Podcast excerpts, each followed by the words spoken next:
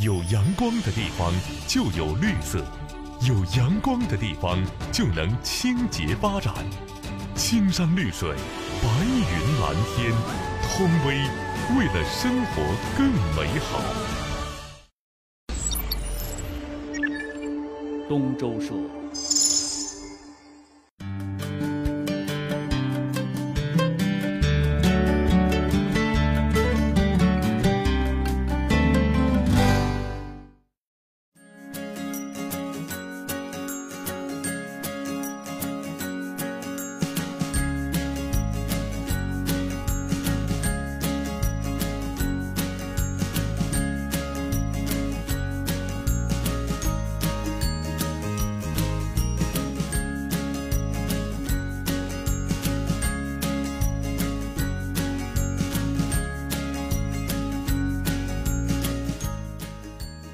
今天跟大家分享一道法师的美食，是我们的法国朋友、法国妈妈 Patricia 教我的一道家庭菜。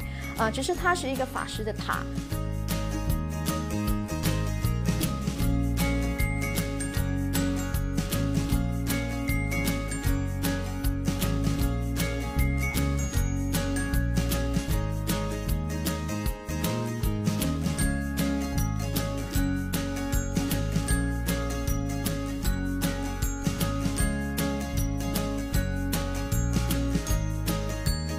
看着都好吃。尽管说我不是个吃货，但是我觉得如果有机会的话，我真的不愿意放过这个去品尝的机会。那么这些美食的制作者是叫陈家彤，哎，这位女士是来自中国香港。二零零八年的时候呢，她是因为她先生工作的原因，就跟先生一道开始在成都生活了。说起来呀，这个陈女士她不是什么专业的厨师，但是现在他就开了一家专门教朋友们做菜的工作室。那他为什么会选择这样一份职业呢？而且干的是那么来劲，那么有声有色。哎，这里面的故事非常有意思。要不这样，我们还是请陈女士她自己来给您讲述讲述她的故事。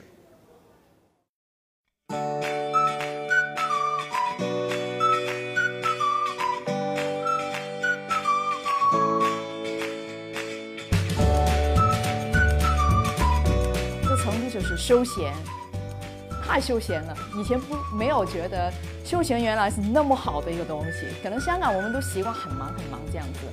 刚刚来成都，有一些认识一些成都的朋友，说实在有时候觉得哦有点懒哦。后来发现原来懒也不错，原来也不是懒，就是很休闲。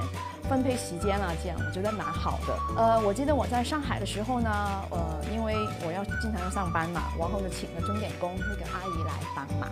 呃，有一次我叫她阿姨，你可以周末来帮忙嘛？因为我可能比较忙，就是你要加班一下，可不可以？就是，呃，阿姨说可以可以可以，但是我们加班可能需要一点点费用。我说、可以，没问题。但是呢，我来了成都呢，有一次我我也有请阿姨啦，你，来帮忙一下，分担一下家务嘛。呃，有时也是周末比较忙，我说阿姨你能不能帮忙一下，周末能不能加班？然后我家的阿姨就很惊讶的看到我，她说加班？为什么要加班呢？她说我周末很忙。我说哦哦，你是忙？你说有其他家庭你要去上班吗？他说不是啊，我周末我去玩，我约了朋友去喝茶，还有去跳舞，我们经常是尽量不加班的。你们为什么要那么忙，要去加班啊？星期天、周末应该去见见朋友，陪陪家人，然后要自己也要休息一下。我觉得当时那个阿姨好像就把我教训了一下，但是我这个教训是非常温馨的教训，因为我喜欢吃东西，喜欢美食，然后呃，我是之前去旅游呢，也是经常去找地方去学习做菜的。那我那个时候我也想，我在诶。可能跟我一样在成都，因为家庭的原因来成都居住的人还是可能蛮多的，来自不同国家的人。那那个时候我在想，哎，要不要把他把他们找出来，然后让他们教大家做菜啊？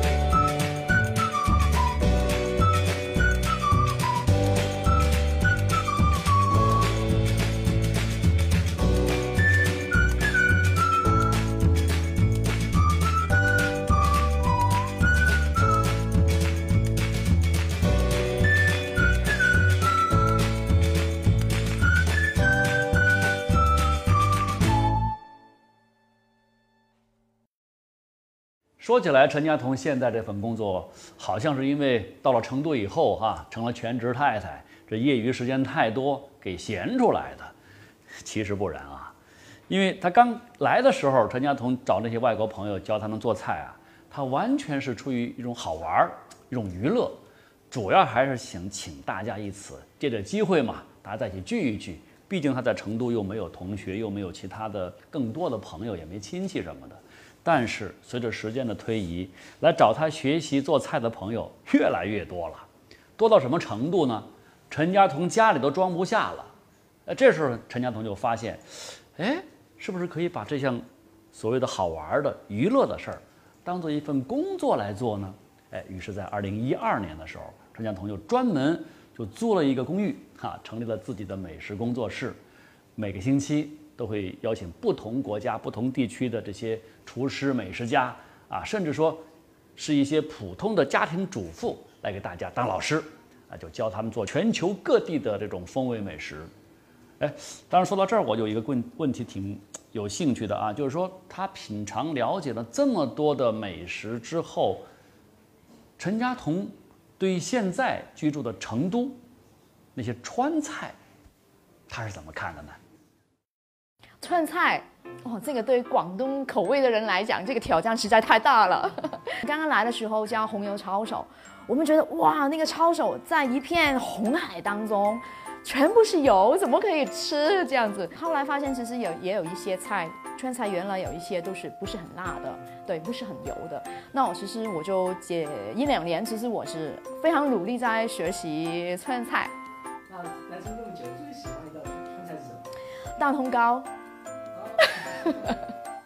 对，因为是蛋烘糕，我当刚刚来的时候不是很习惯，但是看到你们的那个配料很多，从咸的到甜的都会有，然后因为个子小小的，然后一次可以点很多不同的口味，那就非常符合我们我个人双子座的那种纠结。第一次我去餐馆子的时候，也是本地朋友带我去吃的，然后他说那个面条好吃。啊，然后我们就去，他说你有心理准备有去排队哦，那我说可以啊，没问题啊，那就那天去排队嘛，当然就排了大概四十五分钟吧，大概四十五分钟，然后就是对啊，坐在矮的板凳上面，然后就是因为那个那个那个餐厅也知道大家等的累了嘛，所以当然给我们喝茶啦，也给我们瓜子啦，对，可以大家可以 可以 啃啃瓜子，然后喝喝茶。然后好像板凳也已经不够不够坐了，所以后来来了一些老人家，可能我们又起来给人老人家坐了嘛，就等了四十五分钟，然后吃的那个面我好像只吃了十分钟。就走了，反而是排队的时间会更长。对，不过这个也是很好玩，就是这些街边的小吃有它的风味在里面。就是餐饮馆子，我完全我个人是比较小吃街边的东西，我是很喜欢的。没有说一定要吃什么高级餐厅，因为我其实我很幸运，我在学习不同的菜的时候，确实有机会也碰到一些你说美其林的餐厅的厨师，我也很幸运，也跟他们有一些沟通，有一些交流。我记得我碰到第一个意大利的那个厨师，他跟我说，他觉得最好吃的东西就是比较贫穷人吃的菜，因为有时候你选择不多。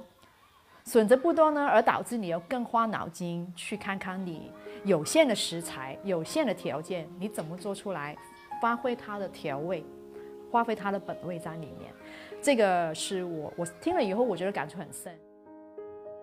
俗话说哈，这个高手在民间，美食在民间，是吧？看来这个陈家彤啊，对这个道理非常清楚。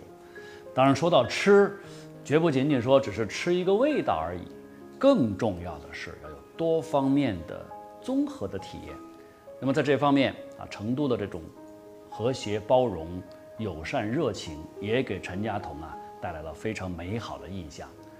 呃，陈家彤是一个很爱狗狗的人，那对于带宠物到餐厅这样的情况，成都人的态度啊，让陈家彤还真的有点感动。呃，因为现在在成都，我自己也有养狗。对，我觉得就是这种养狗以后，你就发现你周边其实很多狗的，然后呢，发现其实跟呃，我觉得在成都大家对宠物的那个包容还是蛮高的。好，比如说我们呃带宠物去餐厅，当然我们会提前跟他说，或者是问他比如说在餐厅的一些外面的位置，狗狗能不能进去啊？这样子当然是不影响人家了。但是我真的是觉得很惊讶，比如说他们其实有时候对宠物真的很好。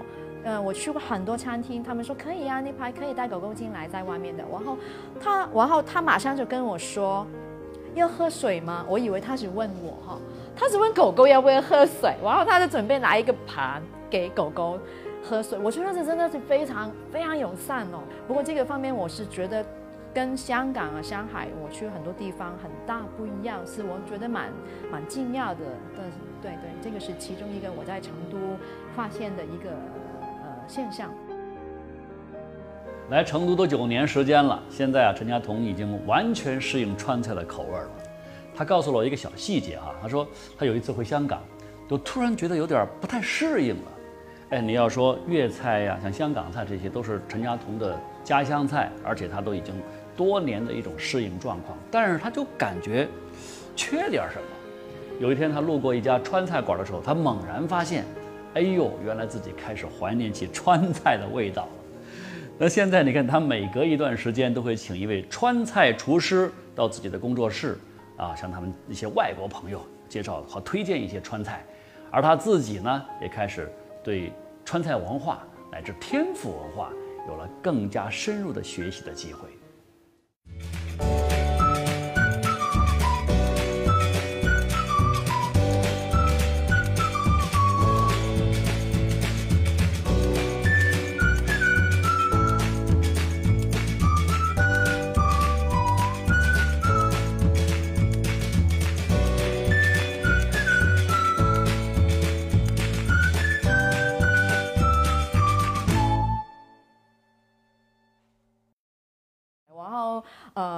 我去年去看了一些朋友，他在那个崇崇州，崇州，对对对对对，他其实，呃，他是我一个学生，不过他是嗯，家庭做了那个郫县做了很久，我在做的那个豆瓣做了很久，他把家庭，他把整个邻居啊那些老太太啊老爷爷啊也过来一起弄那个豆瓣，很多大的那个缸，然后用那个木棍。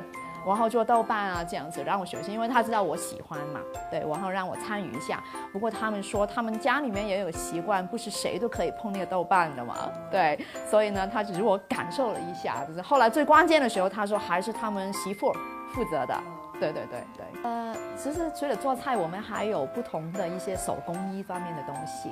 啊，就是因为呃吃也有一个限度嘛，不能吃太多，也不能经常吃。那我也喜欢动手做其他的东西，所以呃我也经常会邀请一些不同做手工艺的朋友，一些达人来分享他的一些手艺的。就是蜀绣应该是说我在这边才知道的一个一个东西。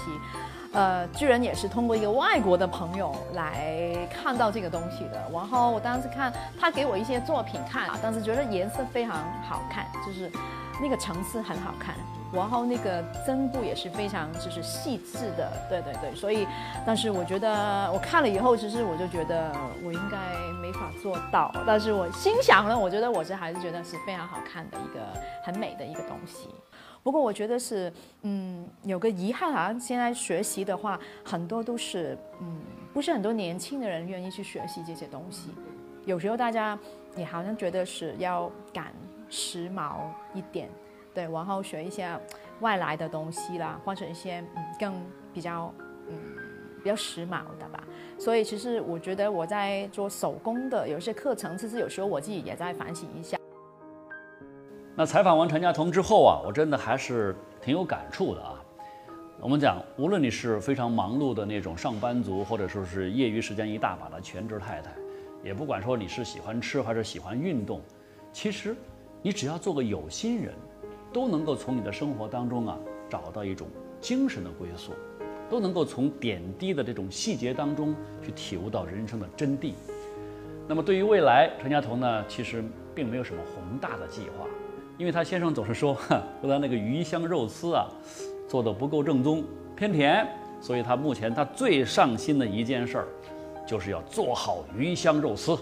那这样就算以后他不在成都生活了，他跟他先生也可以吃到最地道的、最正宗的鱼香肉丝。